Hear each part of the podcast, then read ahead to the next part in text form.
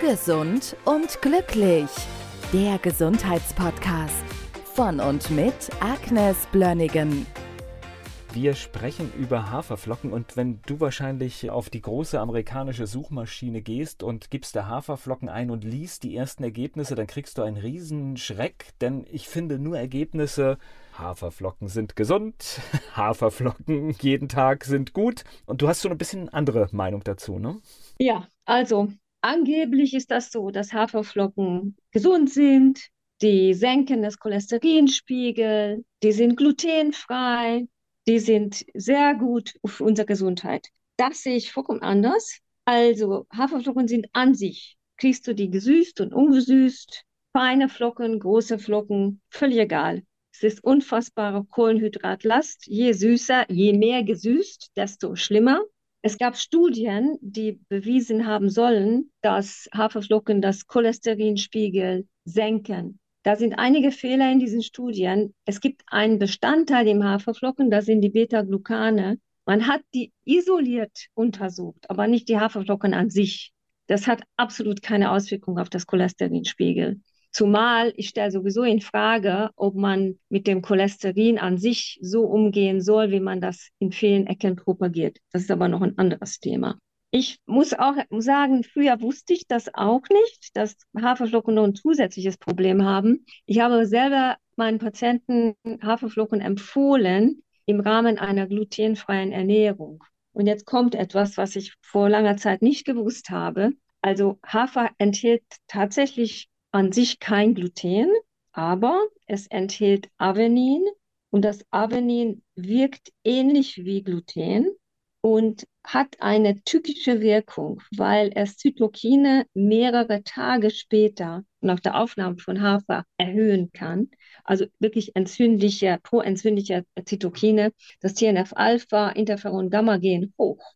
Und das ist gar nicht so problematisch. Auf das Zuckerstoffwechsel wirkt es auch sehr, sehr un ungünstig. Es gibt ein unfassbar hoher Zuckerspike. Insulinspike direkt nach Haferflockern verstärkt das Insulinresistenz. Also ich würde damit nicht meinen Morgen anfangen wollen. Zwei, drei Stunden später hat man meistens dann ein Tief und will dann wieder was essen. Also äh, ist eher problematisch. Dann gibt es noch ein Thema, das Glyphosat, das allgegenwärtige, was jeder mittlerweile kennt, wird in der Herstellung bei Haferflocken als Trocknungsmittel angewendet.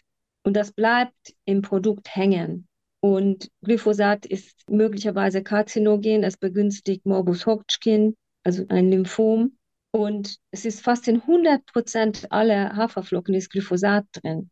Und selbst wenn man das vom Bio kauft, die anderen Wirkungen, negativen Wirkungen von Hafer bleiben bestehen. Alle glutenähnliche Stoffe wie auch Avenin machen wenigstens für einige Stunden eine durchlässige Darmwand und eine durchlässige Blut-Hirn-Schranke.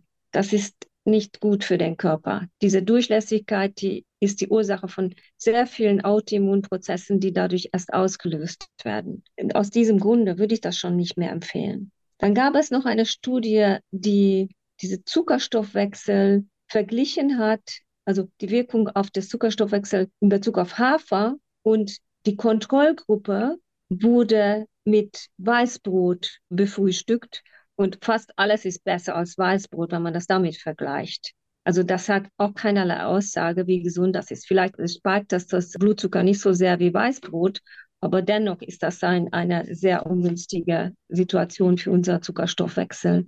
Die Triglyceride schießen in die Höhe. Es produziert wirklich eher HB1C-Erhöhung über die, über die lange Zeit. Also das heißt wirklich Prädiabetes, und entzündliche Autoimmunprozesse, bindet Mineralien. Das enthält sehr viel Phytate und die Phytate verhindern die Aufnahme von vor allen Dingen Zink, Magnesium, Calcium oder auch Eisen. Und ich würde eher empfehlen, vielleicht eher Intervallfasten zu machen, nicht zu frühstücken, zweimal am Tag zu essen und es, dann ergibt sich dann schon eine sehr gute Stoffwechselsituation, wenn man nur zweimal am Tag isst. Und wenn man unbedingt frühstücken will, ich empfehle sehr gerne Eier zu essen. Eier haben alle essentielle Aminosäuren, die wir dann automatisch zu uns nehmen. Also man kann hin und wieder mal ein Rührei machen oder mit Gemüse, wie man, wie man auch will. Das ist bestimmt eine viel bessere Form von Frühstück als Haferflocken zu essen. Die meisten nehmen dann Kuhmilch noch dazu.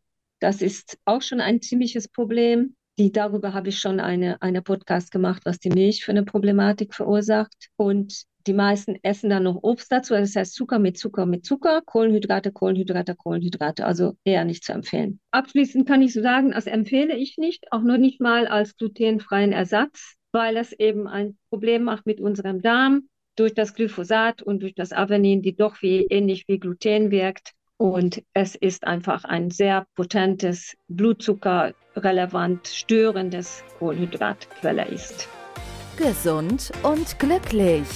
Der Gesundheitspodcast von und mit Agnes Blönnigan.